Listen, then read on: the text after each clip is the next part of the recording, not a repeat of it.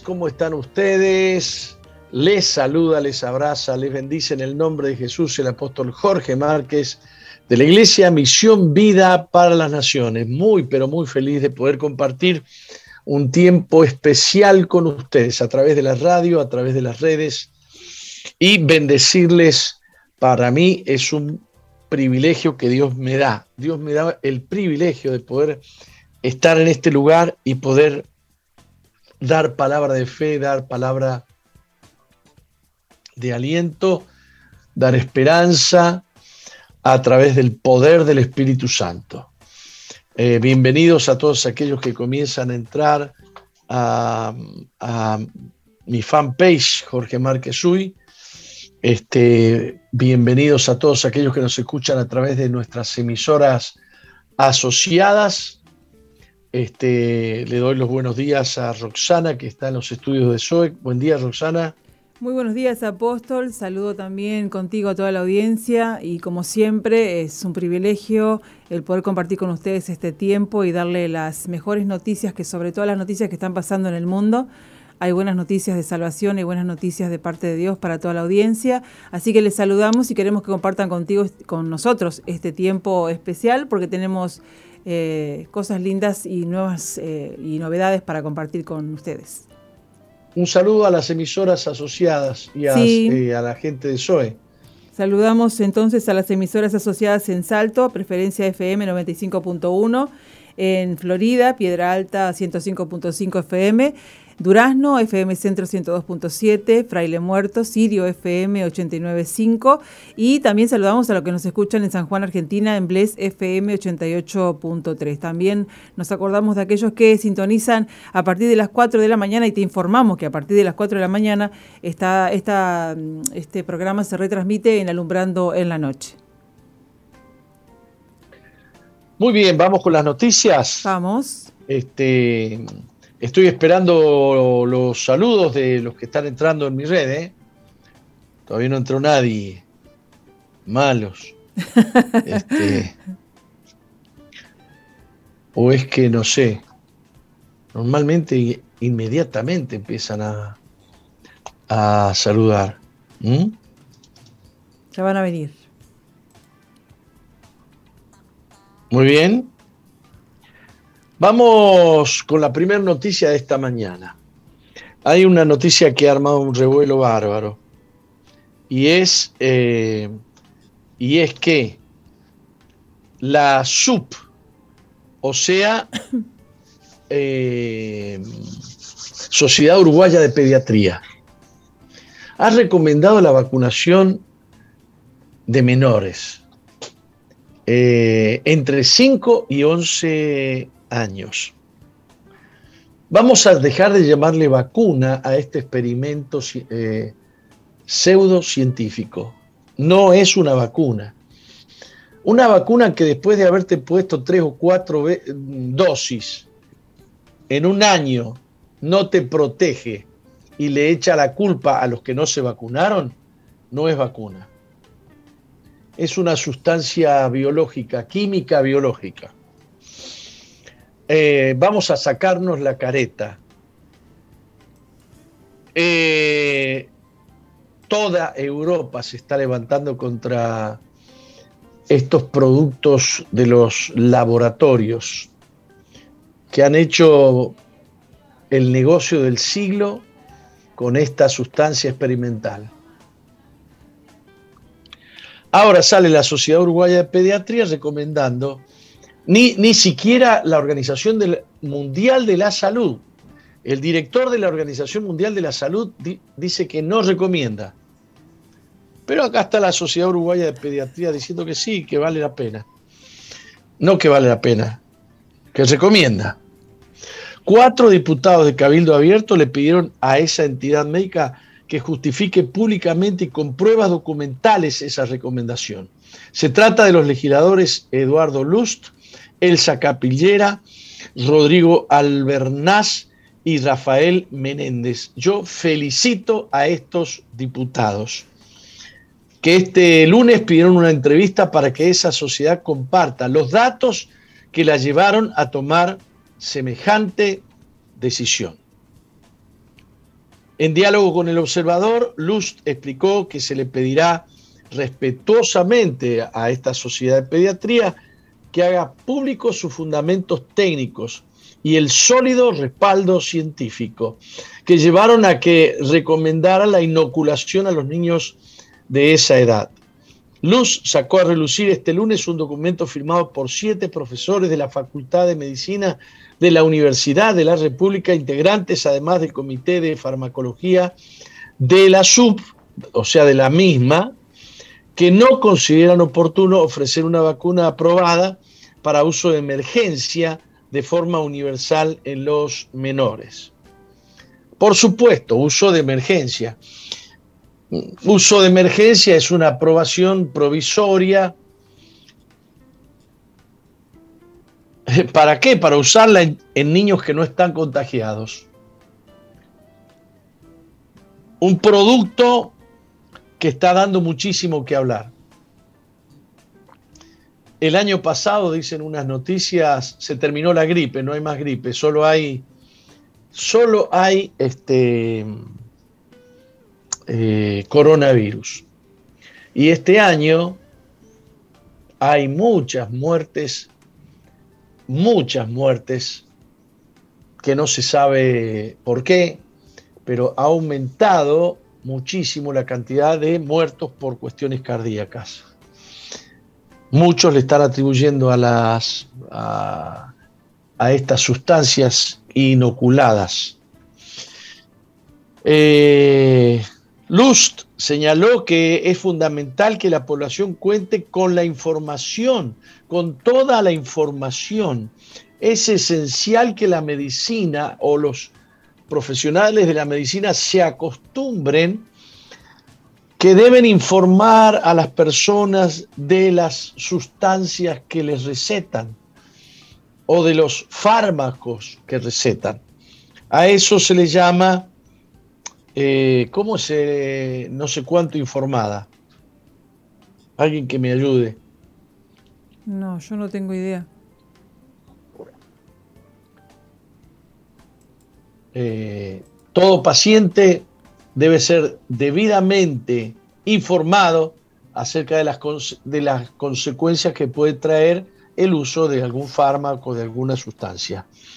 Eh, eh, que el, el, el, enfermo debe aceptar que se le inocule o que se le haga un, tratamiento previa eh, información. Nadie me ayuda con el término consentimiento informado. Consentimiento informado. Se pretende que una persona que va a, recibir una, que va a ser operada, o que va a ser inoculada, o que se le va a hacer determinado tratamiento, los médicos deben eh, poner al tanto a la persona de todas las posibles consecuencias por eso el paciente debe firmar y aceptar las consecuencias. Eh, ¿Cómo se veló todo ese tema con el tema de las vacunas? no Porque yo me acuerdo cuando a mi mamá la tenían que operar de corazón, eh, los médicos iban y le decían, mire, si usted se opera, se muere, y si usted no se opera, se muere igual. O sea, decida usted qué es lo que, es lo que quiere hacer. Y, hay otro, otro caso de, un medicamento que le dieron a una persona eh, que la FDA eh, insistió en poner las contraindicaciones de ese medicamento después de un tiempo, ¿no? Y cuando ella empezó a leer esas contraindicaciones del medicamento, al sentirse que estaba media rara, empezó a leer de que tiene problemas neurológicos, que puede llevarla a la depresión, a, pensamiento de suicidio, y dije, ta, dejó de tomar el medicamento. O sea, en ciertos medicamentos, en ciertas cosas, la FDA o, se, o se, señalan los puntos o, se hace un consentimiento eh, para la, que la persona decida o no hacer un tratamiento o, una intervención. Y en este tema de la vacuna se sigue velando, sigue velado todo este, todo este tema. Bueno, el tema del consentimiento informado es esencial, es esencial. Todo parte de los juicios de Nuremberg, cuando en la Segunda Guerra Mundial los nazis sometían a las personas a tratamientos forzados.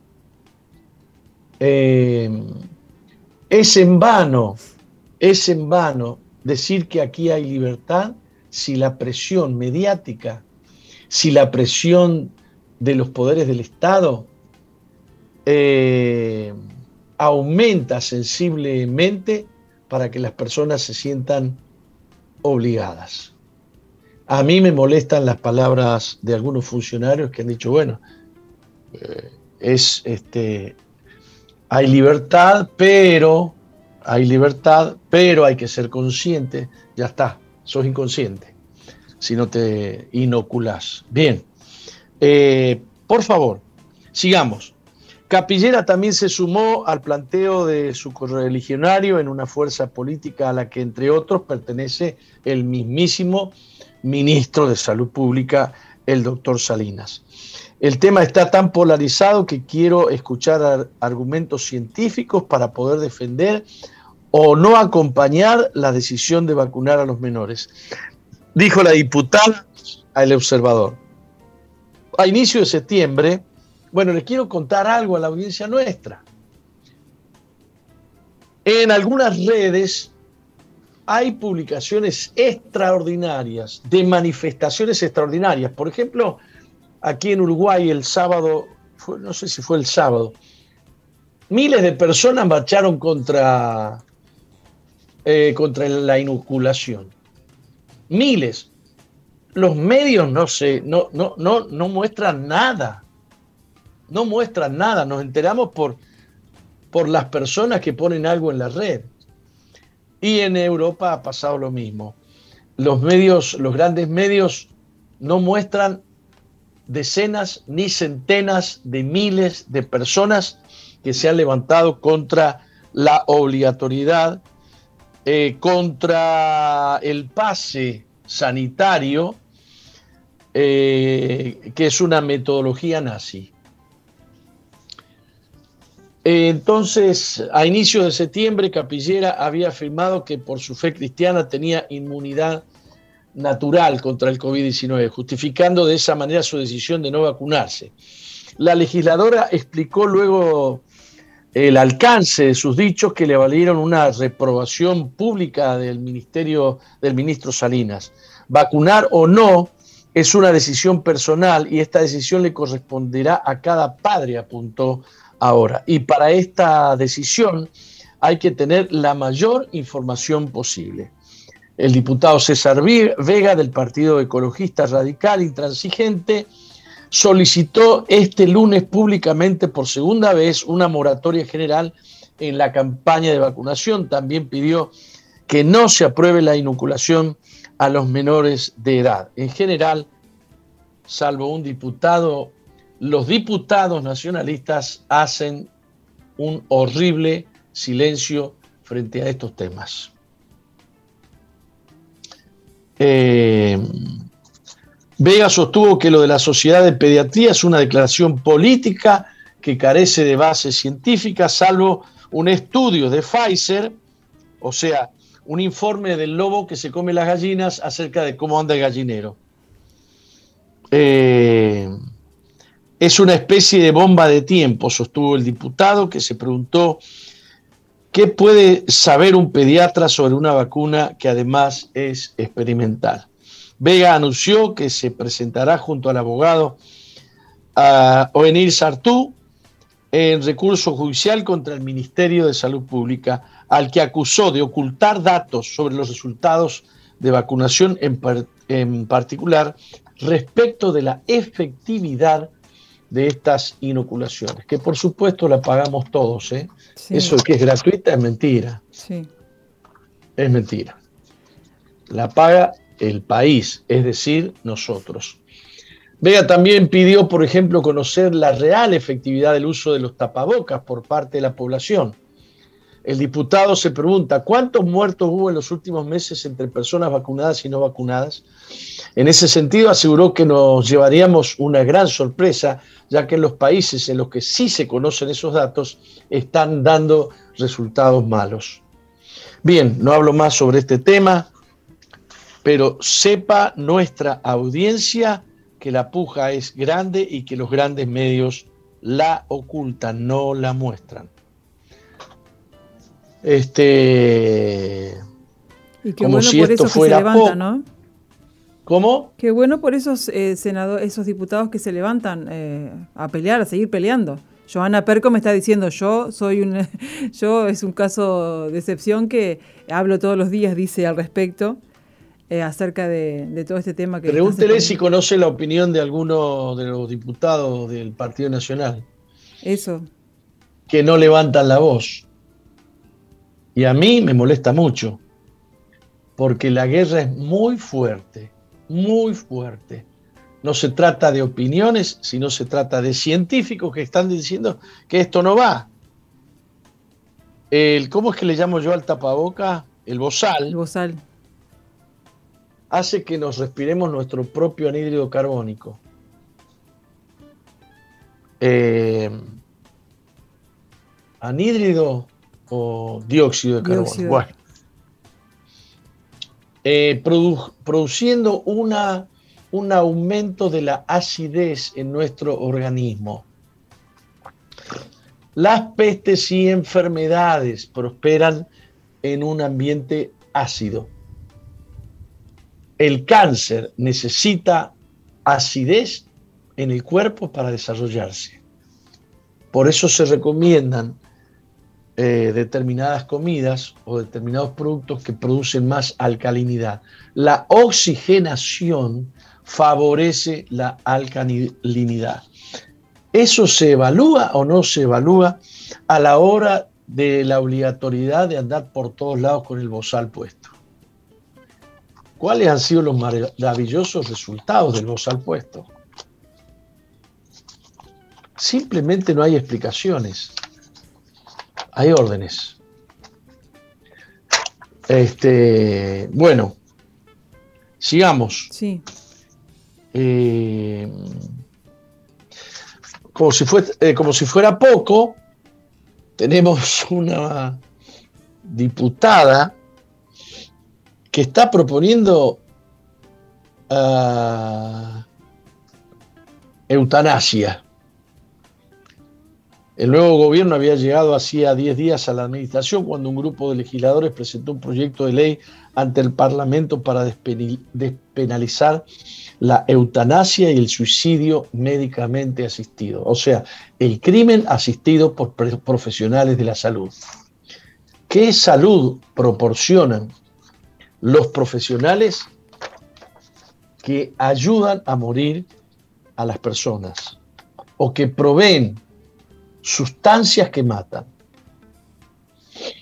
La declaración de emergencia sanitaria por el COVID-19 cambió las prioridades y la discusión pasó en aquel momento a un segundo plano. Con ese escenario, en el 2022 será eh, el año donde la eutanasia llegue finalmente a ser un tema de discusión en el Pleno Parlamentario. Y la expectativa de varios dirigentes, tanto desde el Frente Amplio como del Partido Colorado y el Partido Independiente, es llegar a un acuerdo para poder votarlo con, la mayor amplitud posible. El diputado del Frente Amplio, Luis Gallo, explicó al observador que la oposición tiene algunos matices con la propuesta original de Pasquet, pero que dialogarán para intentar conformar un solo proyecto. Eh, el proyecto de la muerte asistida. A grandes rasgos, el proyecto original exoneraba de responsabilidad a los médicos, que bajo determinadas condiciones original exoneraba de responsabilidad, eh, bajo determinadas condiciones para que asistieran a morir a una persona mayor de edad, enferma de una patología terminal, irreversible e incurable, pero a esta altura ya se está discutiendo si se le puede conceder a un niño menor eh, el suicidio asistido, y este, claro, hay médicos uruguayos que están diciendo que muchos chicos y chicas se están suicidando por depresión. ¿Cuál es el límite de la ley? Ayudar a, a, un adolescente a matarse porque sufre un desengaño sentimental, amoroso, profundo, que lo lleva al deseo mismísimo de la muerte. ¿Qué clase de socorro, qué clase de auxilio sería ese. Eh, bueno,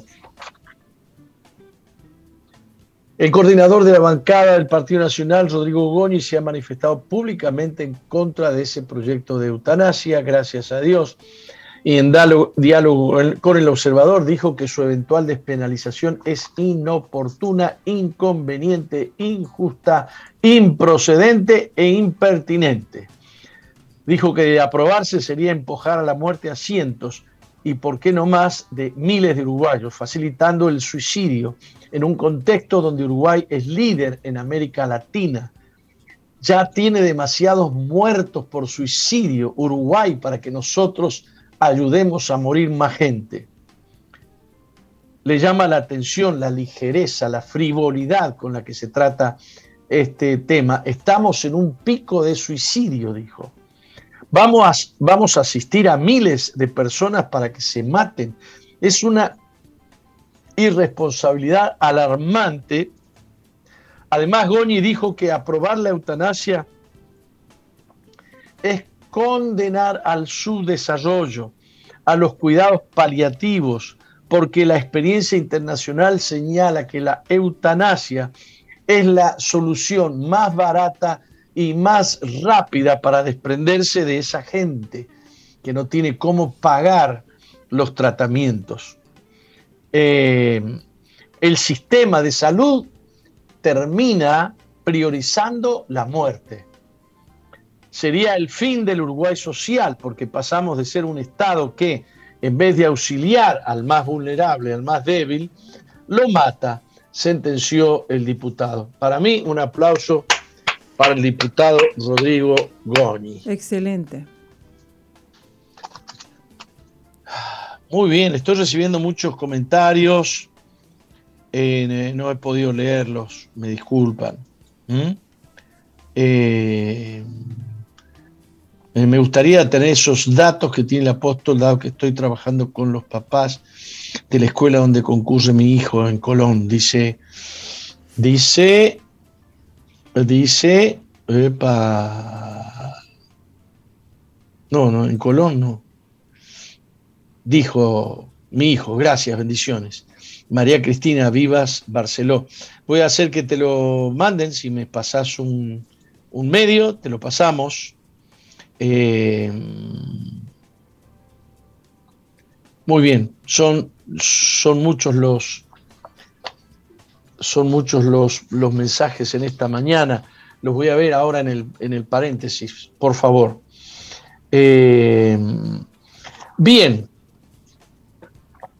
Eh, ganó en Chile José Antonio Cast, un católico, un católico, como se dice, conservador, defensor de la vida, de la familia, contrario al aborto, a, favor de la libertad de culto, y a eso le llaman ultraderechista y trotskista. Qué fácil que es mover la lengua, ¿eh? Es un hombre de lo más prudente hasta donde yo he visto, he visto varias intervenciones de él en la, en la, en la televisión, y se muestra como un hombre muy prudente, porque a veces he visto que lo atacan de una manera increíble y el tipo no se sale, no se sale. La verdad que estoy muy contento que haya ganado en Chile José Antonio Cast, un católico de la planta, diríamos, ¿no? Este, muy bien el candidato presidencial de Chile, José Antonio Cas Riz, quien es un abogado político católico provida y padre de nueve hijos. Nueve hijos. Se disputará la segunda vuelta con Gabriel Boric, de ideología izquierdista, luego de ser los más votados en las elecciones de este domingo. Eh, En un artículo escrito por él en el 2011 para el diario La Tercera, declaró, me jugaría el pellejo porque no se aprobará la ley de aborto. En su plan de gobierno para las elecciones presidenciales de 2021, se indica, defendemos la vida desde la concepción hasta la muerte natural. Todos los seres humanos tenemos derechos inalienables que ninguna persona o mayoría pueden quitar. Derogaremos la ley que posibilita el aborto, dictada durante el gobierno de, de la expresidente Bachelet. El, el intertanto, y reivindicamos el derecho de personas naturales y jurídicas a la objeción de conciencia. Es otra cosa que quieren borrar de un plumazo los movimientos pro nuevos derechos. Los nuevos derechos que destruyen los viejos derechos. Y que nos llaman antiderechos. No, defendemos los derechos. Los derechos consagrados. Eh, si no estamos a favor de algún nuevo derecho, es porque lesiona los viejos derechos. Y los derechos viejos son inalienables e inamovibles en nuestra conciencia, en nuestra, en nuestra manera de pensar, en nuestra filosofía de vida y en nuestra fe. Y en nuestra fe. Bien, una noticia consoladora es que han liberado a dos de los misionarios, misioneros secuestrados en Haití. Recuerdan que secuestraron 17 eh, misioneros y que eh, pidieron millones de dólares, no me acuerdo cuántos millones. Este, eh, al fondo dice, bueno, no sé. 95 eh, millones de reales. No, ¿qué es 95 millones de reales? No estaba en Brasil. Ah, bueno. Está bien. No, esto Wilson Joseph, el líder de la banda 400 Maguoso, amenazó con matar a los rehenes si no se pagaba un rescate de 95 millones de reales.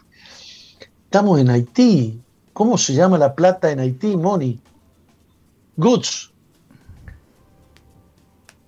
Goods. Eh,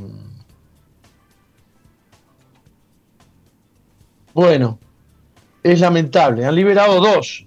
Quedan 15 misioneros. Atentar contra la vida de religiosos por conseguir dinero para poder destruir un gobierno que fue votado por el pueblo es horroroso, ¿eh? es horroroso. Yo no sé qué, qué, socorro o qué ayuda tiene el gobierno. Yo no, no, sé decir si el gobierno es bueno o es malo el de Haití, pero estos no son métodos. Es como cuando los terroristas aquí en Uruguay hacían los juzgados del pueblo y, asesinaban gente por... hacían justicia ignorando el, Estado de Derecho. Ah,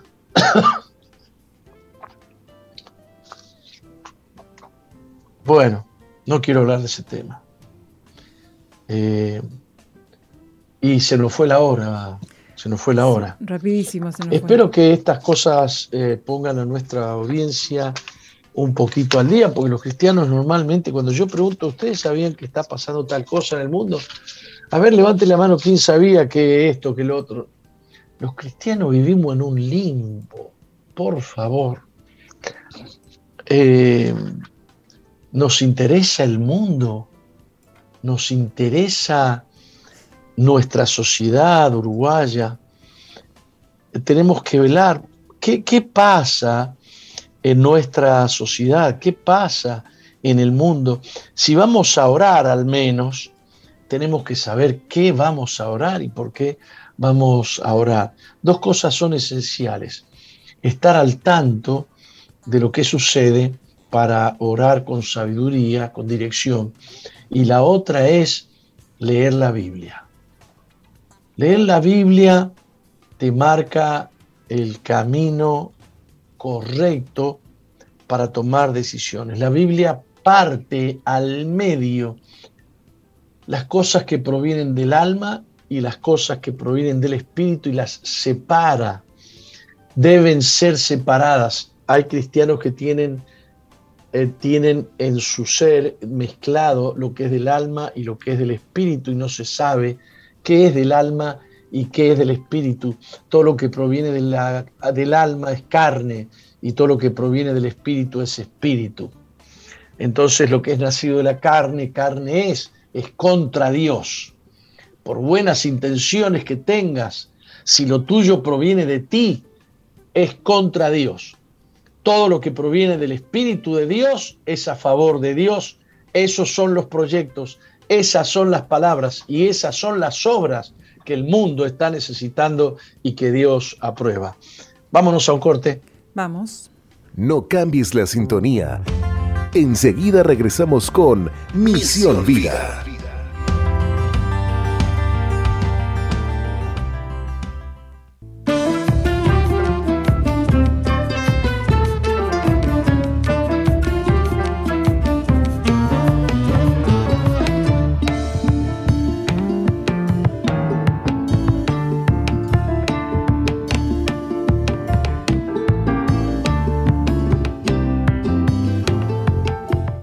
Misión Vida, continuamos con Misión Vida. Qué lindo tema musical, Roca. Sí, muy lindo. Estaba escuchando recién eh, al grupo Aviva eh, con el tema Solo en su nombre. Eh, solo en su nombre. Solo en su nombre y salvación. bueno, recibí saludos de Estados Unidos de dos personas a través de mi, fanpage. Muchas gracias. Uno de ellos me dijo muy edificante el programa. Qué bueno. Otra persona, Jean-Pierre Tapie Aguerrevere, me dice felicitaciones por la nueva plataforma. Queridos, ayer a las 6 de la tarde eh, se abrió la puerta de una nueva plataforma de Misión Vida que se llama jorgemarquez.uy. jorgemarquez.uy. Tenés que visitarla y tenés que conocer todo lo que hay ahí. Y esta plataforma eh, mm, pretende crecer, ¿no? Pretende, o, mejor dicho, promete crecer y crecer mucho. Muy linda. Aquí estamos viendo... ¿eh? Muy linda la plataforma. Sí, señor. Eh, queremos que abran, que entren, que vean y no solamente eso, sino que compartan. Claro. Cuéntenle a sus parientes, a sus amigos, yo quisiera saber de la gente que nos está, que nos está siguiendo durante este programa aquí en mi fanpage. Eh, este, ¿Quiénes vieron la plataforma, no? ¿Quiénes ya han visto la plataforma? ¿Me lo pueden poner? De todos los que me han saludado, ¿cuántos hay que ya la vieron? Eh, Rosana Trasante dice felicitaciones, bien. ¿Quién más? ¿Quién más? A ver. Y aquí en el costado, en el costado que aparece de mi lado derecho, tenemos como para compartir en Facebook, ¿no? Twitter, dice compartir, ¿verdad? En sí, WhatsApp, sí, sí, En, en, Telegram. Muy bien. Eh, muy bien.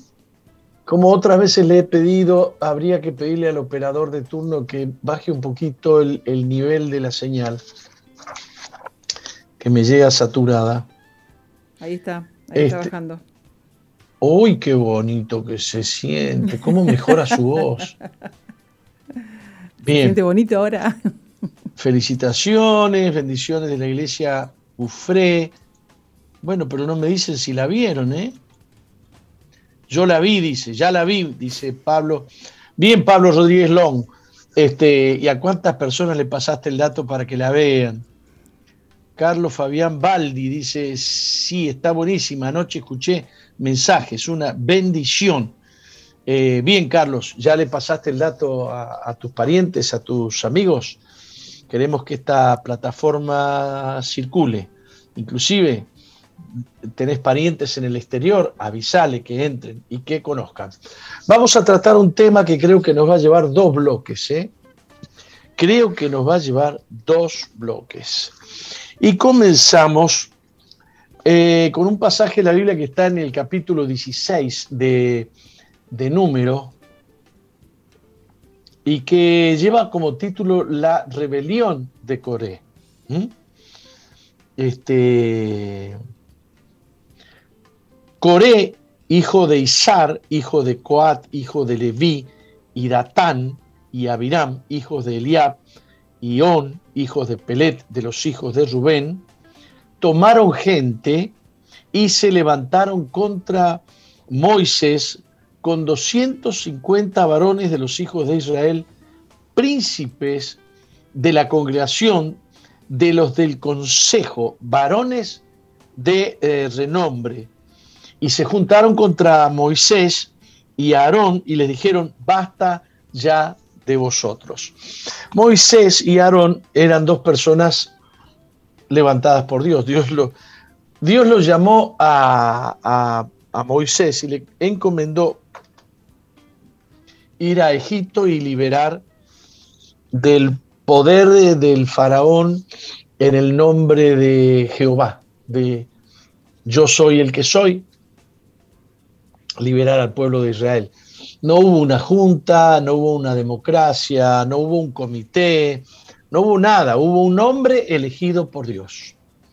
Ese era Moisés. Y Aarón también era eh, elegido por Dios. Digamos, Dios decidió que Aarón iba a ser sumo sacerdote y que sus descendientes, sus hijos, el linaje de Aarón, iban a ser también el linaje de mm, sacerdotes. Quiero aclarar algo muy importante. Dios no elige gente por mayoría. Dios no elige gente por democracia. Dios no se deja presionar por la mayoría. Él es el dueño absoluto del poder, de la autoridad. Y Dios no usa organizaciones humanas, organizaciones religiosas para ejercer su autoridad. Su pasión son los hombres creados por Él y su elección es sobre hombres. Quiero que le quede claro a nuestra audiencia este asunto. Este capítulo nos está mostrando cómo un grupo muy importante y representativo de Israel, 250 príncipes, Mm, es decir, gente, familias de renombre de todas las tribus, juntadas por Coré, eh, hijo de Ishar, hijo de Coat, hijo de Leví, es decir, del linaje de Leví. Se enojó, se molestó, eh, se levantó contra el hombre que Dios había designado, Moisés, y contra Aarón, y juntó un montón de gente muy representativa, de mucho poder, logró convencerlos de que este Moisés y este Aarón estaban fuera de foco y dijeron, basta ya de ustedes.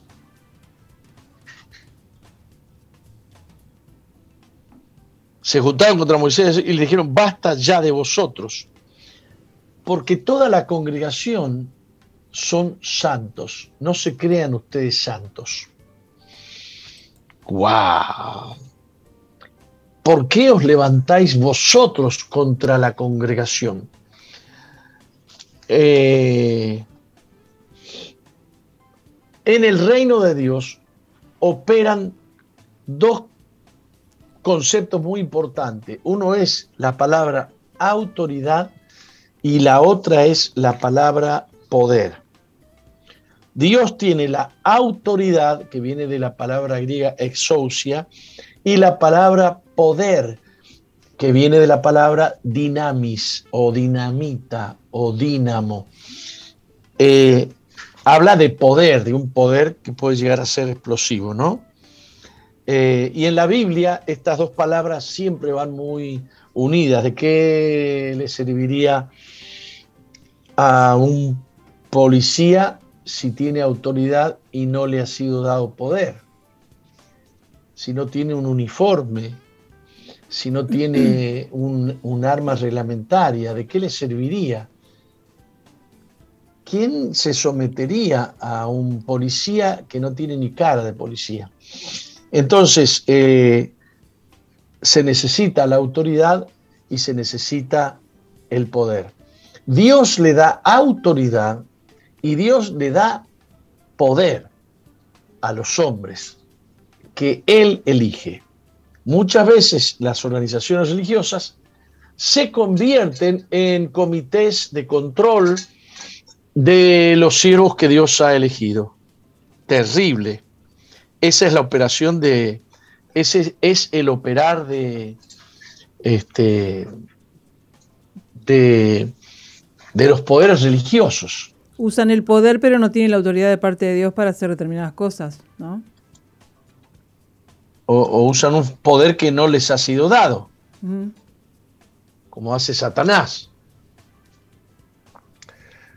Entonces, fíjese usted que 250 principales llegaron a creer que estaban en condiciones de ponerse por encima de Moisés y por encima de Aarón. Este tipo de espíritu. Entonces, la autoridad, la autoridad exige digamos, sometimiento y obediencia. Y entonces frente a la autoridad hay dos clases de personas. Los que reconocen humildemente quién tiene autoridad de Dios y quién no tiene autoridad de Dios. Y aquellos que se rebelan, que van a decir, ¿y este quién se cree que es? Este es un ser humano como yo. Este es este, es la opinión de él, qué sé yo. Y hay muchas personas que inapropiadamente, sin entender, sin discernir, se levantan contra los siervos de Dios con un espíritu de rebelión.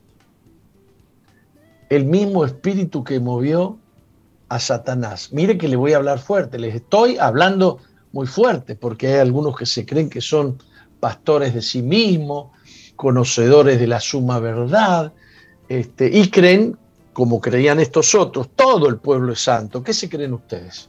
¿Por qué ustedes se levantan contra el pueblo? El pueblo es mayoría. Con mayoría o sin mayoría, la autoridad viene de Dios y el poder viene de Dios. Y a la larga Dios va a mostrar quién es autoridad y quien tiene poder delante de él. Digamos que cuando Dios nos da, nos da autoridad a nosotros, primero nos somete debajo de una autoridad, ¿no? Si no, nos daría autoridad a todo el mundo. Pero es necesario establecer una autoridad para que la gente aprenda a, someterse a la autoridad para luego poder... Todo está bajo autoridad, todo.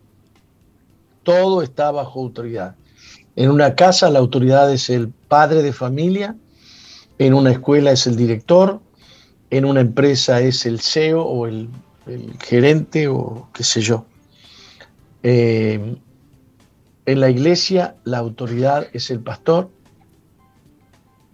eh, no la comisión.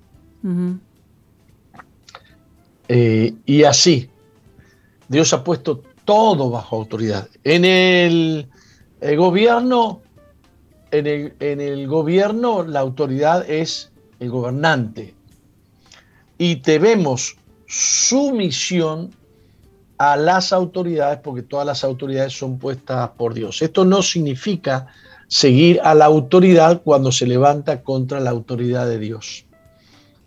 Si la autoridad te manda a mentir, vos tenés derecho a no mentir y aún a confrontar la autoridad porque esa autoridad está confrontando la autoridad de Dios. Eh, si una autoridad se levanta contra la ley, entonces vos tenés derecho a no seguir esa autoridad porque la ley está por sobre la autoridad. La autoridad ha sido puesta por Dios, pero la autoridad está bajo la ley hay una sola autoridad absoluta y es la autoridad de Dios.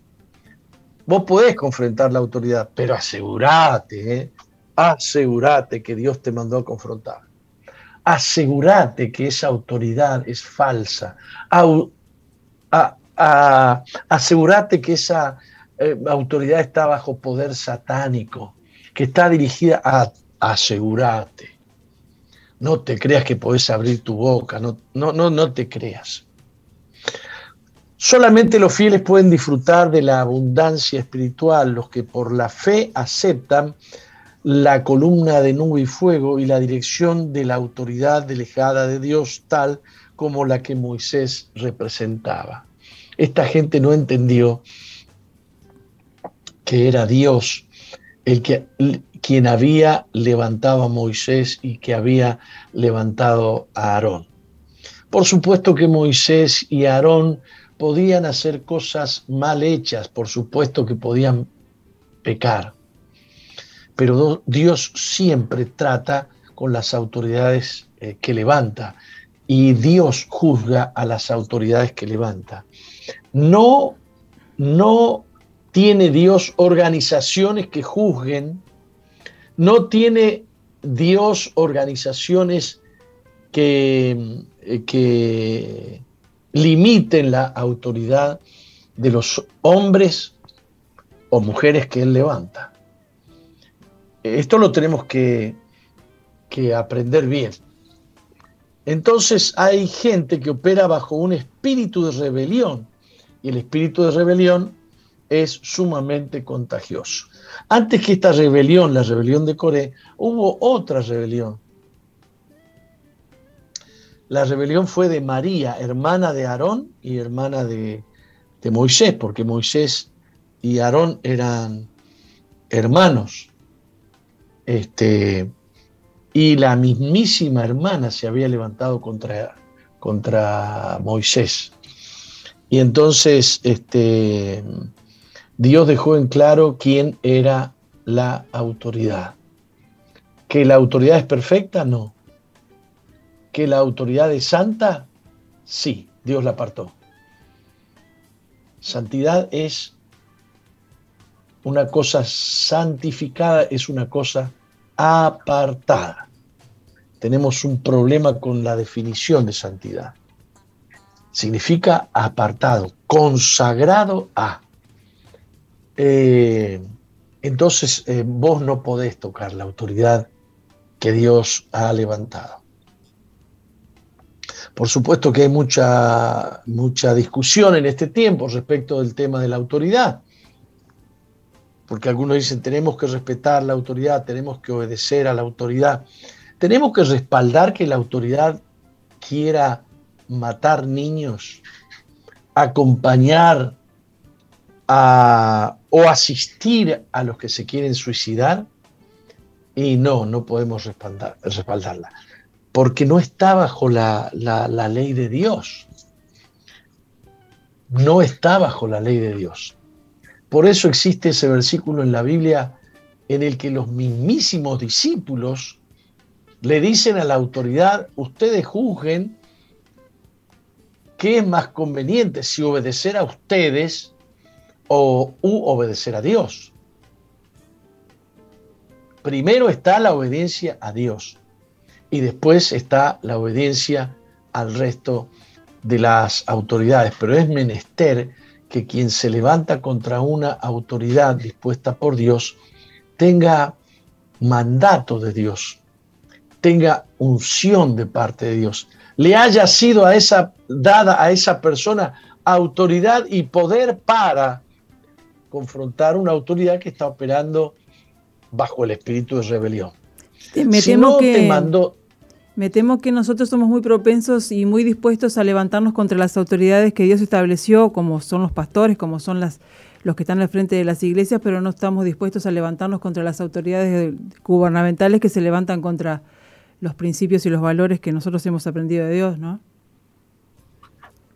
Mire, conozco un montón de pastores que hoy en día hablan mucho de someterse a las autoridades y de obedecer a las autoridades porque las autoridades son puestas por Dios cuando ellos se han levantado contra sus propios pastores y han abierto sus propias iglesias en un disentimiento extraordinario. Yo creo que es peor levantarse contra un siervo de Dios que levantarse contra una espiritual, eh, contra una autoridad secular. aunque toda autoridad es puesta por Dios. Entonces la pregunta es, ¿qué es lo que te mueve a levantarte contra un pastor y abrir tu propia iglesia? ¿Te manda Dios? ¿O tienes dentro un espíritu de, rebelión? Y el espíritu de rebelión es contagioso porque vas a ver vos que los rebeldes prontamente se alían con el rebelde que produce la rebelión. Core y Datán y Avirán armaron una rebelión y juntaron, convencieron a 250 príncipes, o sea, gente importante. Imagínate vos que todo el pueblo mira a, a los príncipes, cuando hablamos de príncipes hablamos de principales, es decir, apellidos importantes, a quien se les ha reconocido autoridad de pronto un espíritu de rebelión se apodera de esos príncipes y se levantan contra la autoridad establecida por Dios. Vamos a continuar con este tema después de un corte. ¿Qué le parece? Sí.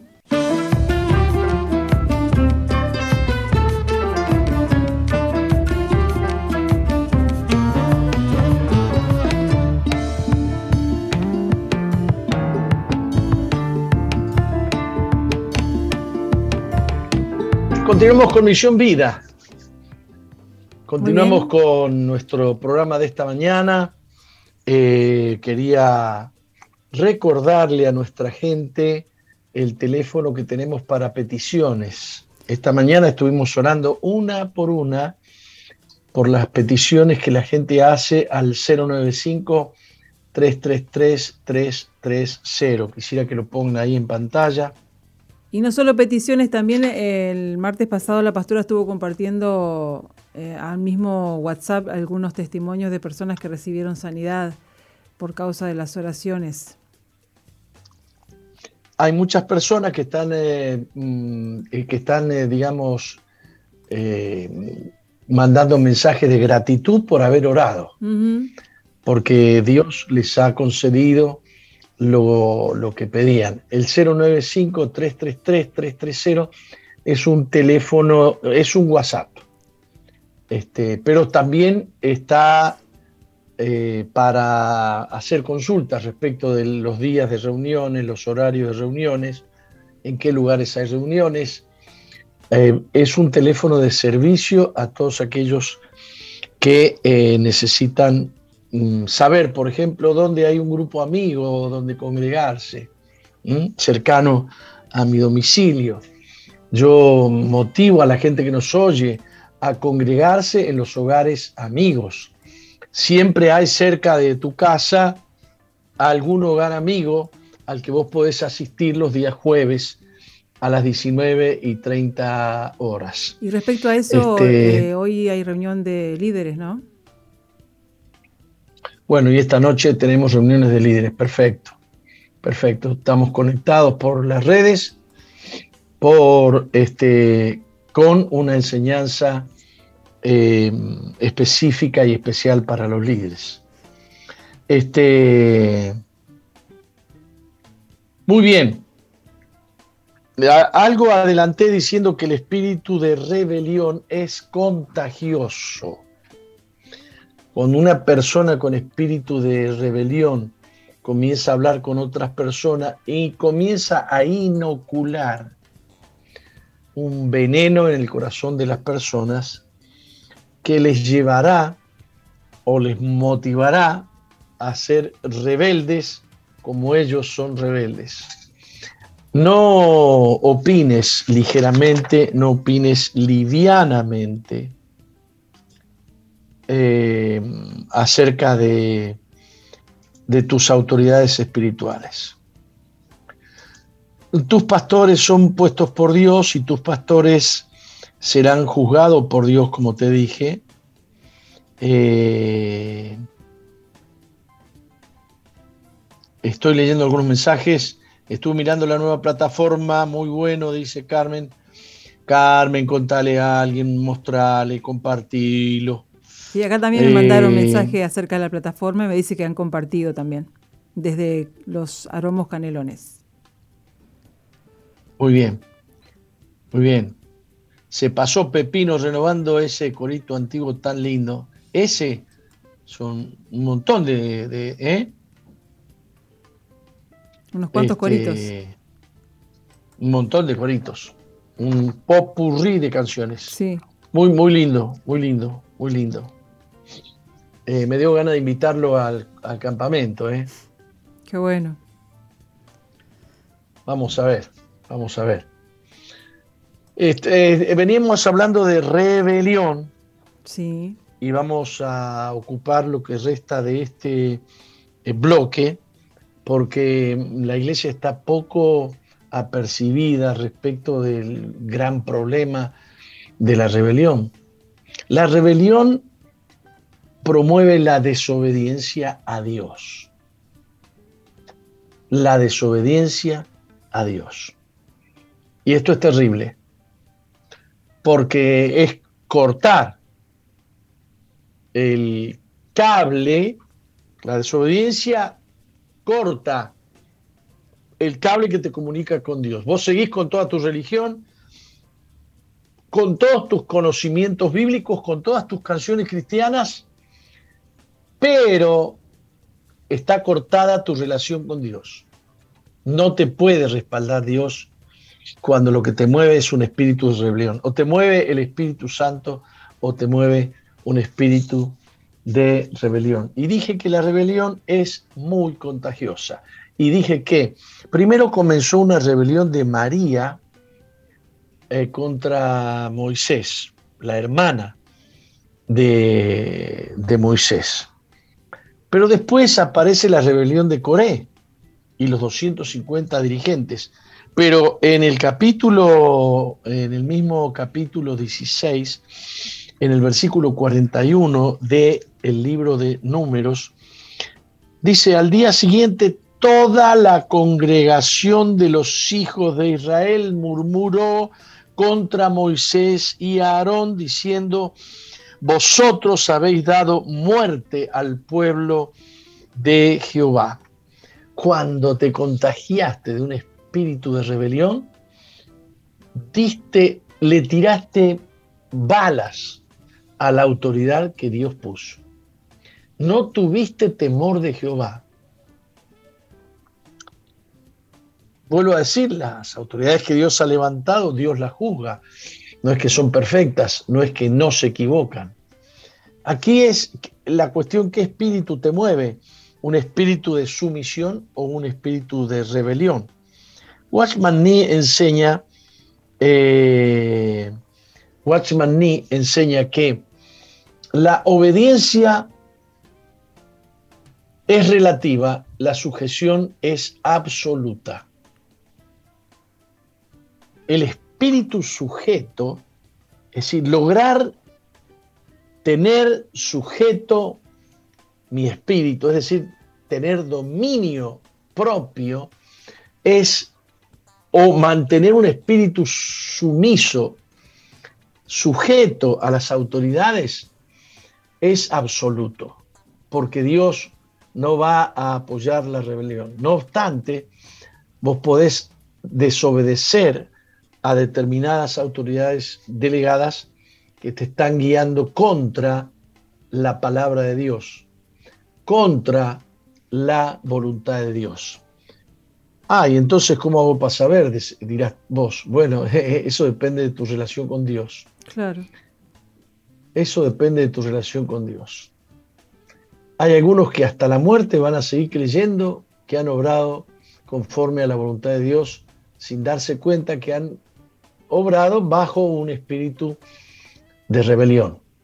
¿Mm? Eh, hablando mal de las autoridades, hablando contra las autoridades, autoridades, soliviantando a la gente contra las autoridades. Lo más triste es que muchas veces veo, yo en mi caso, ¿no? Que veo por en Facebook, que es lo que más manejo, ¿no? Que, que muchos se, con tanta liviandad se ponen a hablar de los pastores eh, y a criticarlos y no se dan cuenta que hay muchos, muchos eh, contactos que tienen, mucha gente débil en la fe que están mirando eso. Y es como, me enoja porque digo, ustedes no, no, no dejan que la gente se acerque a Dios, al contrario, los están alejando. Si una persona está débil en la fe, por causa de, de, esas críticas que ustedes hacen contra las iglesias, contra los pastores, y no son personas que no son cristianas, son cristianas, ¿no? Alejan a la gente y la apartan de la fe y de que se acerquen a Jesús. Muy bien. Entonces no se trata de rebelión, sino de desobediencia. Vos podés desobedecer si tenés convicción. Es menester obedecer a Dios antes que a los hombres. O sea, no desobedecer porque no me gusta la cara, porque no me gusta el carácter, porque no me gusta esto, porque no me gusta lo otro, lo defenestro. No, no, no, no, no, no. No, no, no, no. Veamos, Moisés no oró diciendo que se los trague la tierra. No, no, no. Dios ordenó que la tierra los trague. Moisés dijo, bueno, mañana Dios va a demostrar quién es autoridad. ¿Quién es de Dios? Ustedes que dicen que, eh, que, yo que hemos matado al pueblo, que nos hemos vuelto contra el pueblo, mañana se van a presentar ustedes con incensarios delante de Dios. Y entonces Dios va a mostrar quién es quién. Fa. Todos los príncipes, 250 principales, un séquito, se acercaron al tabernáculo con, sus, con los incensarios, tomaron fuego del altar para presentarse delante de Dios y la tierra se abrió y los tragó. Eh, Dios va a defender a sus autoridades. Eh, el versículo 41 dice, al día siguiente toda la congregación de los hijos de Israel murmuró contra Moisés y Aarón y aconteció que cuando se juntó la congregación contra Moisés y Aarón, miraron hacia el tabernáculo de reunión y aquí la nube lo había cubierto y apareció la gloria de Jehová. Y vinieron Moisés y Aarón delante del tabernáculo de reunión y Jehová, y Jehová habló a Moisés diciendo, apartaos de en medio de esta congregación y los consumiré en un momento. Y ellos se postraron sobre sus rostros. Miren cómo son las verdaderas autoridades de Dios. No dijeron, sí, sí, matalos, achuralos. No, no, no, se humillaron delante de Dios y se inclinaron delante de Dios. ¿Cuál fue la, la autoridad? Las autoridades que tienen autoridad y poder de parte de Dios se humillan delante de Dios a favor del pueblo. El pueblo se había rebelado, el pueblo se había levantado contra ellos. El pueblo había sido movido por un espíritu satánico, por, una, por un espíritu demoníaco. Eh, sin embargo, ellos se humillaron delante de Dios. Y Moisés dijo a Aarón, toma el incensario y pone en él fuego del altar y sobre él pone incienso y ve pronto a la congregación y hace expiación por ellos. La autoridad siempre tendrá misericordia. Porque el furor ha salido de la presencia de Jehová y la mortandad ha comenzado. Entonces tomó Aarón el incienso, como Moisés dijo, y corrió en medio de la congregación, y he aquí que la mortandad había comenzado en el pueblo, y él puso, y él puso incienso e hizo expiación por el pueblo. Y se puso entre los muertos y los vivos, y cesó la mortandad. Murieron 14 mil personas ese, ese día. Por favor. Qué cosa más triste que sucedió ese día. Hermanos, la iglesia va a ser sacudida antes que el mundo. La iglesia será juzgada antes que el mundo. Dios va a mover el árbol y lo que tenga que caer va a caer. Porque Él está, Él está limpiando a su novia. Él está vistiendo a su novia con gracia del cielo. la está vistiendo de blanco, de, de pureza. Tenemos que tener temor y temblor delante, delante de Dios. Es peligrosísimo desconocer la autoridad que Dios respalda. Es peligrosísimo hablar contra la autoridad que Dios respalda. Es peligrosísimo que un poder de rebelión se apodere de ti y desconozcas la autoridad espiritual que Dios ha puesto. Vuelvo a decir, muchos de los que dicen que hay que obedecer a las autoridades de gobierno han desobedecido a sus propias autoridades. Han causado divisiones en las iglesias. El apóstol Pablo le decía a su, a su hijo Timoteo, el hombre que cause división, el hombre que causa división es un hombre que tiene, que opera en él un espíritu de rebelión. Un espíritu de rebelión. Eh, al hombre, al hombre que cause divisiones después de una y otra amonestación, dos amonestaciones. Perdonar 70 veces 7, pero si es rebelión, si es rebelión después de una y otra amonestación, dice el apóstol Pablo, deséchalo porque se ha pervertido, se ha contaminado.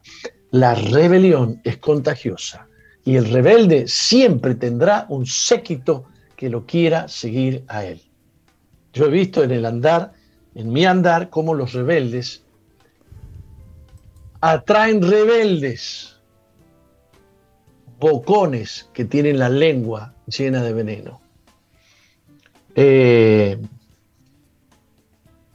el juicio de 250 dirigentes que ofrecieron incienso y se los tragó la tierra, no trajo tregua al espíritu de rebelión que ya se había apoderado de la congregación. Siguieron diciendo, viste, esta gente lo que hace es matar a nuestras autoridades. Esta gente lo que hace es levantarse contra nuestros príncipes. Son nuestros príncipes los que se levantaron contra Moisés y contra Aarón. Pero no fueron Moisés ni Aarón los que mandaron, eh, pidieron que se abra la tierra y que los trague. Fue Dios. Dios ordenó.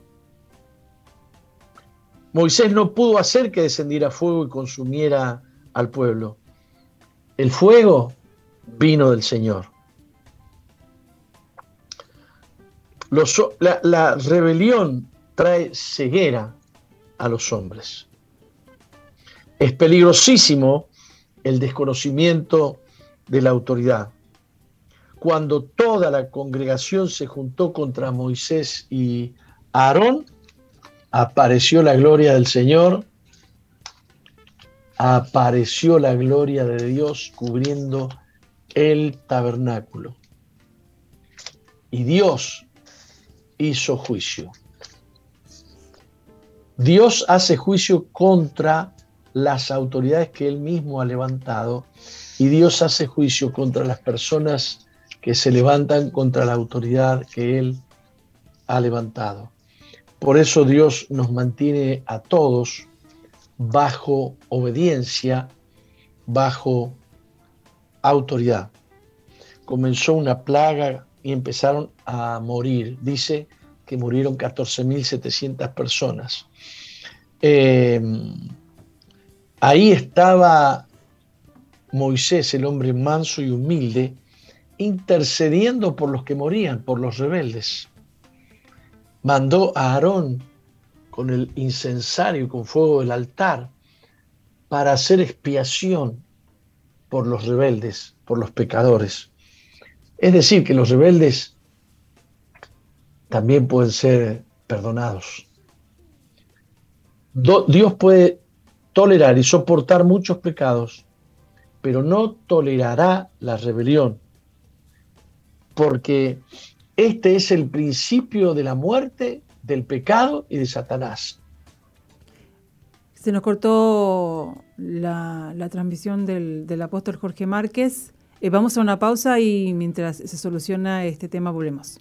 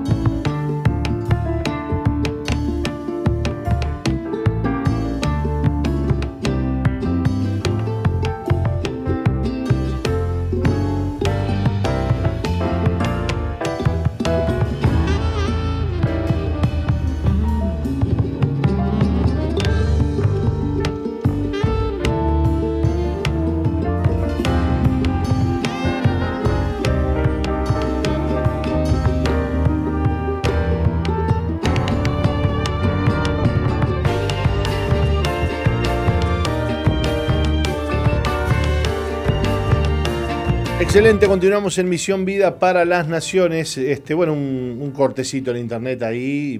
Lamentablemente perdimos la comunicación con el apóstol, pero justo estábamos ya en la hora de la, pausa.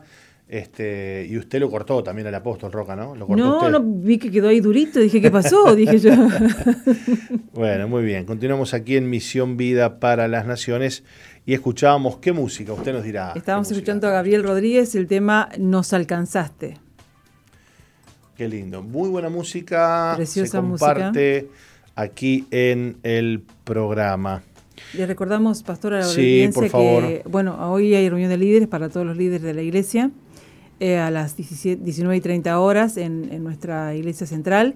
Em, también a las 15 horas comienza la reunión de damas, donde la pastora hace un momento de oración por, por aquellos que envían sus peticiones al 095-333-330 eh, y después la reunión de, de damas a las 4 de la tarde, así que las mujeres que tienen su espacio en nuestra iglesia no se lo pierdan en este día martes. Y bueno, les recordamos a todos que entren a la plataforma nueva del apóstol Jorge Márquez en Jorge Márquez UI para ver lo lindo de las novedades que hay, las cosas lindas que se han eh, colgados se han, se han puesto ahí en esa, en esa plataforma y que también las puedas compartir con tus contactos, con la gente que vos conocés, que sabés que necesitan palabra de Dios. Hay muchas cosas lindas ahí en la nueva plataforma del apóstol Jorge Márquez. Buenísimo. Eh, y bueno, linda, yo, bueno, yo de hecho entré ayer, creo que a las 6 a las 6 de la tarde, justo cuando este, se inauguró. Se inauguró. Y bueno, me gustó, me gustó mucho, porque está todo, todo lo que podemos, este, lo que se puede buscar ahí, mensajes del cielo, este Fespres, este, bueno, programas de, radio, entrevistas, las entrevistas que, el apóstol ha hecho a lo largo de, sus programas aquí en Misión Vida. Bueno, de todo, de todo, de todo, todo un lugar donde se centraliza todo el contenido del apóstol, porque bueno, de hecho es su plataforma, ¿no? La plataforma donde vamos a encontrar todas las prédicas y todo el contenido que, que a lo largo de los años eh, el apóstol ha estado compartiendo con, la iglesia, con, todos nosotros, y que ahora este, podemos acceder en un solo lugar. Así que está buenísimo, ¿eh? buenísimo, buenísimo, buenísimo. Así que a visitarla, a compartir la página, la plataforma, este, y además un lugar donde este, nadie nos va a censurar, ¿no? Ah, eso está buenísimo. ¿Eh? vivió como es esto, porque claro, ya tenés que ver si en Facebook no los vayas a ofender a los de Facebook para que te censuren, este, tenés que andar cuidándote. Este, me gusta porque hay algunos, eh, bueno, pastores y, personas del medio que, van a hablar de un tema y para que no lo censuren le cambian alguna letra, el título, este, le cambian, tratan de no decir algunas palabras para que el algoritmo no se entere este, de lo que vos en realidad estás hablando y bueno, y un montón de, de cuestiones ahí y artilugios para evitar este, eh, la, la, ¿cómo es? este, la, represión de las redes, ¿no? Que, en, definitiva es lo que, es lo que sucede. Cuando usted se acuerda que en un principio, cuando las redes sociales surgieron, y de hecho el Internet este, era una especie de lugar donde cualquier persona podía opinar, cualquier persona podía, este, bueno, y además no se entiende, no se entienden algunas cosas, ¿no? Pasa mucho esto este, en algunas redes sociales donde si vos hablas de determinado tema te censuran, pero si aparece una mujer desnuda, si aparece ah, este, alguien haciendo algún acto obsceno, no pasa nada. Ahí no hay ningún problema, nadie te censura nada, pero salí vos hablando de algún tema este, bueno, que molesta, ¿no? Eh, como puede ser algún tema del COVID, algún tema de, la ideología de género, algún tema. Usted, usted, ha visto estos temas que, que hoy este, causan tanto escosor. Enseguida aparece la censura, la policía del Internet, ¿no? la policía de, las redes. Así que bueno, todo esto lo, lo, digo porque en la plataforma de Jorge Márquez Uy, bueno, allí tenemos libertad de poder compartir el contenido sin este temor a que se nos censure y se nos diga nada porque es una plataforma privada. Es nuestra plataforma. Qué bueno. Así que ustedes pueden entrar allí a Jorge Márquez Uy, que en realidad es una página, porque decimos plataforma, porque antes decíamos www.jorgemarquez.es, en realidad es un www. Claro. Pero no necesita ya poner el www, ahora donde ponga nomás Jorge Márquez Uy, ahí ya le aparece la plataforma, usted ingresa, toca ahí, ¿no? ¿Cómo? Claro, perdón, sí, sí, sí, punto UI, claro, ahí está. Este, el UI sería el, dominio, ¿no? El UI es el dominio. Y bueno, y ahí este, va a disfrutar de todo el contenido extraordinario que este, tiene la plataforma en la cual se ha estado trabajando duro y bueno, ahora se, se pudo este, compartir con todos ustedes. Qué bueno. Bueno, le cuento, Roca, que en minutitos nada más vamos a tener a Mónica Casco aquí con nosotros. Sí. Ella nos va a contar cómo el Señor la ha librado de la soledad y del rechazo. Muy bien. No cambies, ya volvemos con Misión, Vida.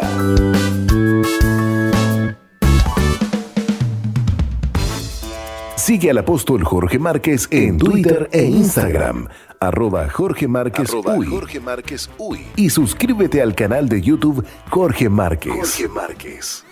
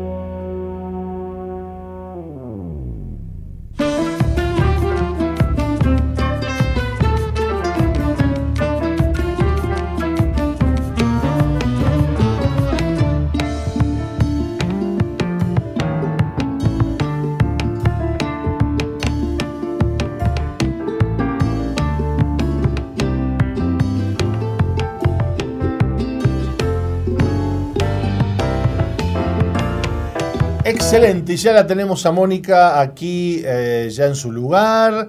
Qué lindo recibir testimonios acá, Roca, en, en sí, que vengan por casa. Que vengan un poquito a, visitarnos, a estar aquí con nosotros en el estudio. Mónica, bienvenida, un gusto recibirte. Muchas gracias a ustedes por, por, la invitación.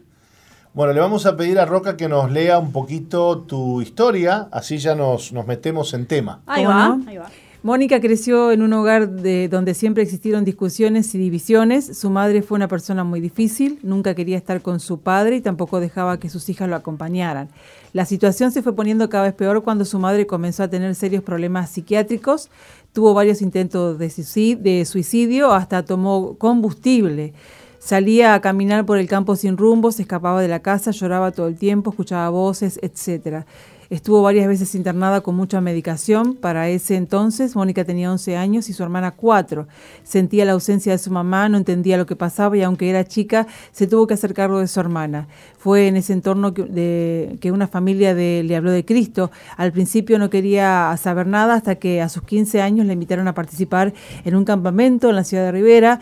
En este campamento fue llena del Espíritu Santo y nunca más quiso separarse de Cristo, a pesar de los momentos difíciles. Hoy sabe que Dios tiene un propósito con su vida y que a los que aman a Dios todas las cosas le ayudan a bien. Experimenta cada día la paz de Cristo y disfruta meditar en su palabra.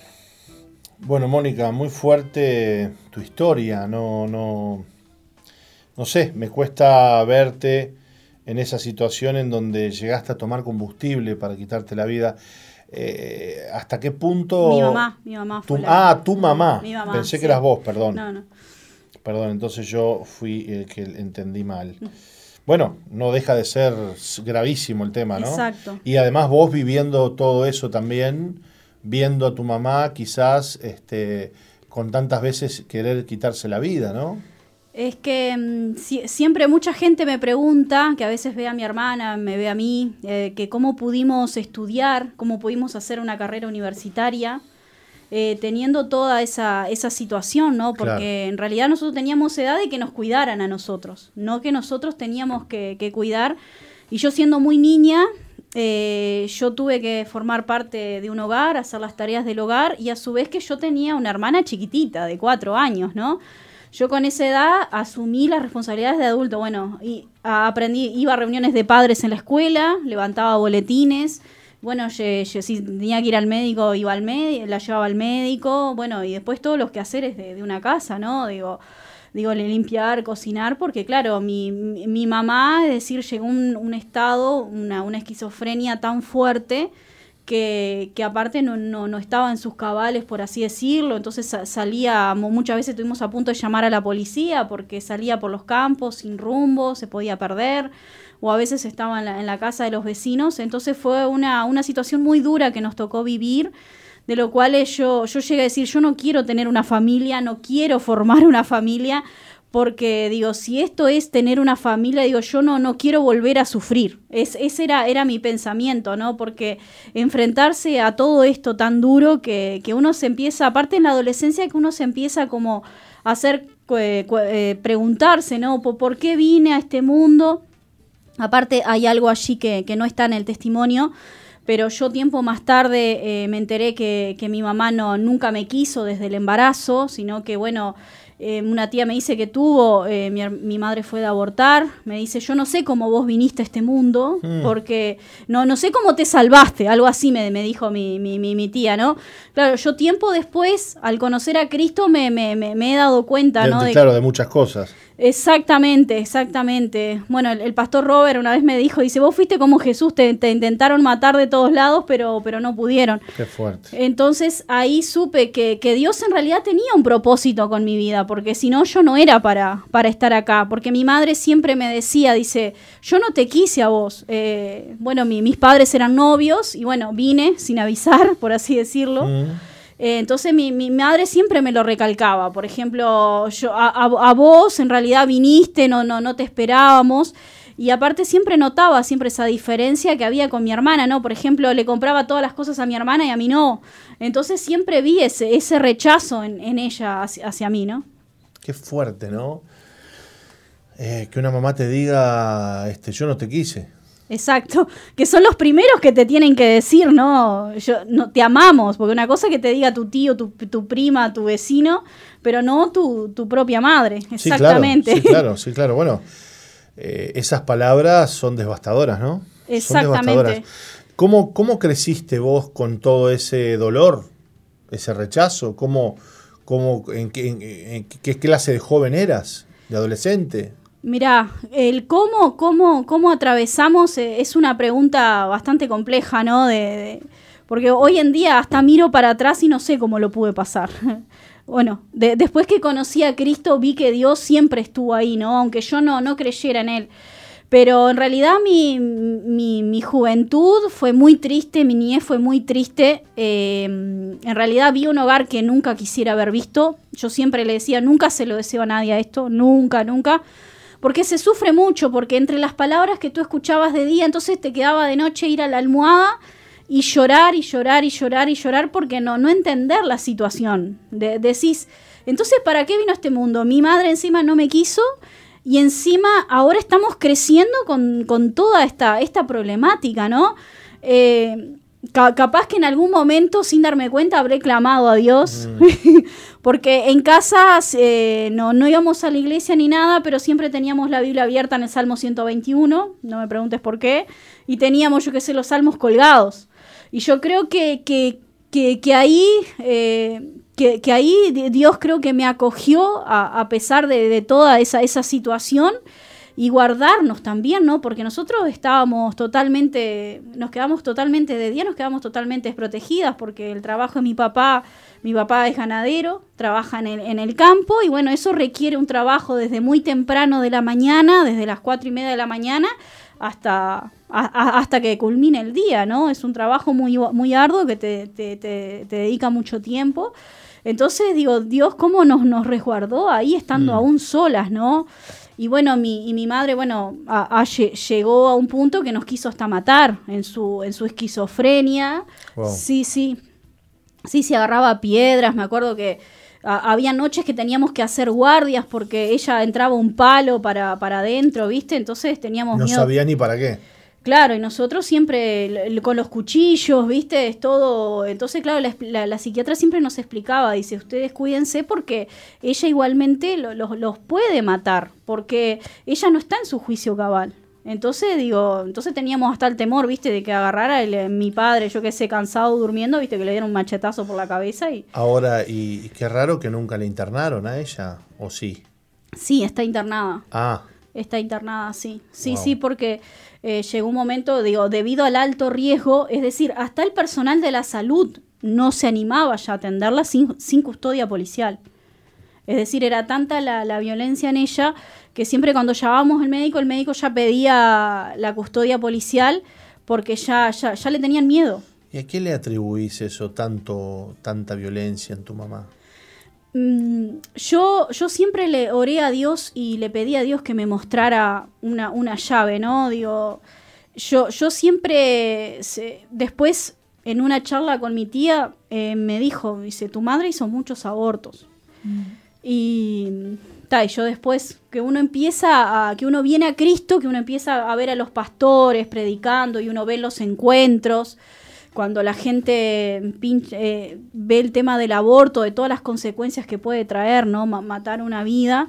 Y, sin duda que ella, ella siempre fue rechazada. Yo no conocía a mi abuelo, pero todo lo que me cuentan de mi abuelo es que era una persona muy violenta, era una persona que le tenía mucho maltrato hacia los hijos. Entonces, eh, yo creo que todo eso fue, y, a su vez tiene una, este, hay familiares que también padecen eso. Entonces yo creo que fue todo un combo de cosas y yo una vez la encaré a mi madre y le dije, dice, tú tenés que perdonar a tu padre. Y ella no lo quiso perdonar y ella lo único que me, me argumentó fue que, ¿para qué lo voy a perdonar si ya está muerto? Pero digo, el odio está en ti. Y el, y el tema que cuando uno tiene eso, eso va para todos nosotros, ¿no? Claro. Que cuando uno tiene un odio, tiene un rencor, uno no solamente te perjudicas vos, sino que te perjudica con todas las personas con quien tú, tú te relacionás, ¿no? Porque eh, tú tenés eso adentro, entonces, claro, eh, como dice usted, pastor, salta la térmica. en las prédicas siempre lo, lo, lo, escucho. Entonces, claro, mientras que tú no sanás el corazón, tú tenés ese odio y así con ese mismo odio vas a tratar con todos. Mónica, contanos ahora eh, la parte linda de esta historia. Ahí va. Que es Hay esperanza. Eso. Hay esperanza. Hay esperanza. De cómo llegó Cristo a tu vida. Bueno, Cristo llegó, bueno, en esa situación de, caos, ¿no? Yo pasaba a veces por las iglesias, a veces andaba por las calles de, de Tacuarembó, a veces y veía ese griterío. Yo decía, fa, acá están todos locos, decía. Y, uno, uno siempre como que tiene ese, ese rechazo, ¿no? Pero cuando uno está en una situación eh, que uno toca tan fondo, que la depresión es tan grande, que uno dice, ¿qué más tengo para perder? Bueno, llegó una, familia y no, nos habló de Cristo. Fui un par de veces a, a unas reuniones Y, y como mucho no quería saber de Dios, hasta que me invitaron a un campamento en Rivera. Y bueno, es, ese campamento la verdad que fue el que cambió mi vida, ¿no? Fue un antes y, un después, ¿no? Estar buscando, eh, buscando a Dios ahí to- todo el día y noche. Y yo me acuerdo de, de que en ese campamento se hablaba de, de los que habíamos venido, que todos vinimos con un propósito en el mundo, que no importa la, que tal vez que hayas pasado muchas circunstancias y Dios ahí me tocó, me tocó. ¿Viste cuando ya sé, no no no tenés argumento porque Dios te toca con tu presencia, Dios te abraza. Y bueno, a partir de, ese día, a los 15 años, de- decidí seguir a Cristo y nunca más, bueno, me, me separé de Dios. Qué lindo. Y, y bueno, imagino que te, te enseñó el Señor a perdonar a tu mamá. Fue lo primero. Ay, en ese primer encuentro ahí, creo que perdón, perdón, odio, rencor, todas esas cosas fue. Me, me pinché todo, ¿no? Pero e- esas cosas fue lo primero. Aparte, me ministró un pastor. Y, y es como que yo me, me vi ahí desde en el vientre de mi madre, sentí el rechazo de mi Claro. madre. De- desde cuando estaba en el vientre. Y bueno, ahí dice, ¿querés perdonar? Yo dije, sí, voy a perdonar. Porque digo, independientemente de la decisión de ella, digo, yo quiero sanar mi corazón, ¿no? Quiero, quiero sanar para, para vivir una, plena, una vida plena con Cristo, ¿no? Qué importante lo que estás diciendo, porque una de las cosas que usa el diablo para perpetuar la maldición es el odio, ¿no? Exactamente. Entonces, si vos hubieras guardado odio hacia tu madre, bueno, hoy estarías bajo la misma influencia espiritual que ella está. Gracias a Dios que Dios me libró y que, y que tomé esa, esa decisión, ¿no? Porque muchas veces uno piensa, pero yo no siento en perdonar, pero creo que el perdón no es un sentimiento, sino Claro. que es una decisión. Dios te manda a perdonar. Entonces, cuando tú pe- perdonás, eh, Dios también te perdona. Entonces está, cuando me dijo eso, digo, sí, sí, voy a perdonar. Aparte yo tenía una culpa muy grande, porque yo tenía ese sentimiento de culpa de que como mi mamá quedó embarazada de mí, yo les arruiné la vida a ellos. Entonces fue una mochila que cargué todo, todo, toda mi vida, ¿no? Que está, que en realidad, digo, yo sé que no, no tenía na- na- nada que ver, yo no tuve la culpa, ¿no? De, de- de haber venido a este mundo, pero era una culpa que yo cargaba impresionantemente. Yo decía, si yo no hubiera venido, tal vez las cosas eran muy diferentes. Qué fuerte que un niño tenga que cargar con esa culpa, ¿no? Porque qué culpa tiene un hijo de venir al mundo. Exactamente, ¿no? No pediste Es- para venir al no, mundo. y no, y no, no, es terrible. Pero bueno, cuando te dicen no te esperábamos, viniste por casualidad, entonces te viene esa culpa, uf. Entonces si no hubiera venido, capaz ellos hubieran sido felices. Capaz las cosas no se hubieran dado de, de esta forma, ¿no? Qué fuerte. Qué lindo es que Dios restaura el corazón y, y restaura toda esa herida que sufriste. Este, y me imagino que una de las cosas que, que- que Dios ha tratado mucho con vos es, es hacerte sentir y, que sepas que sos hija de Dios, ¿no? Y que sos acepta, dice la Biblia, en el amado.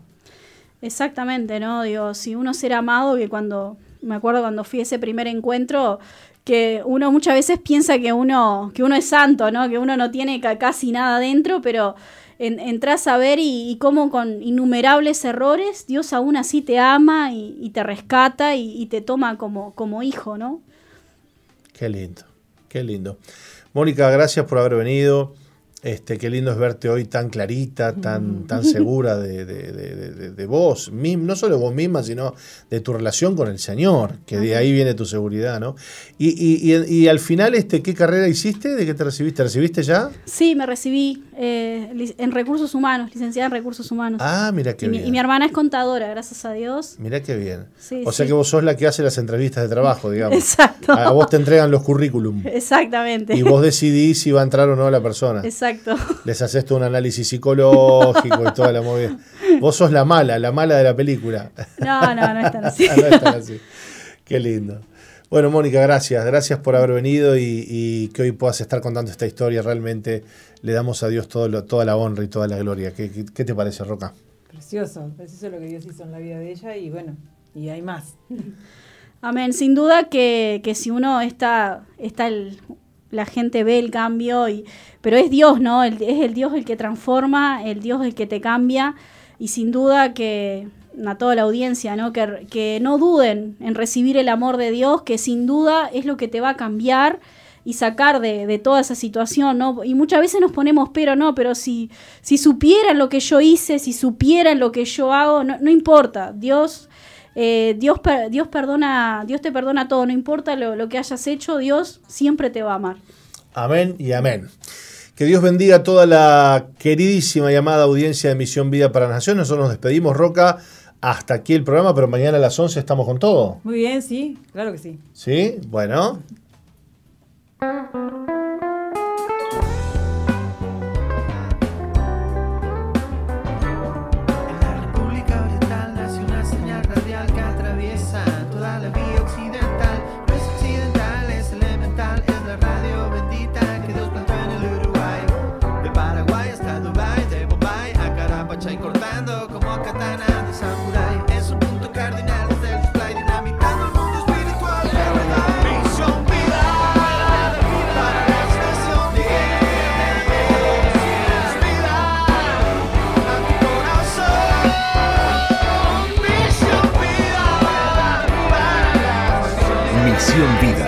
Iglesia que Dios plantó en Uruguay para que juntos alcancemos lo imposible, presentó su programa exclusivo que conduce el apóstol Jorge Márquez.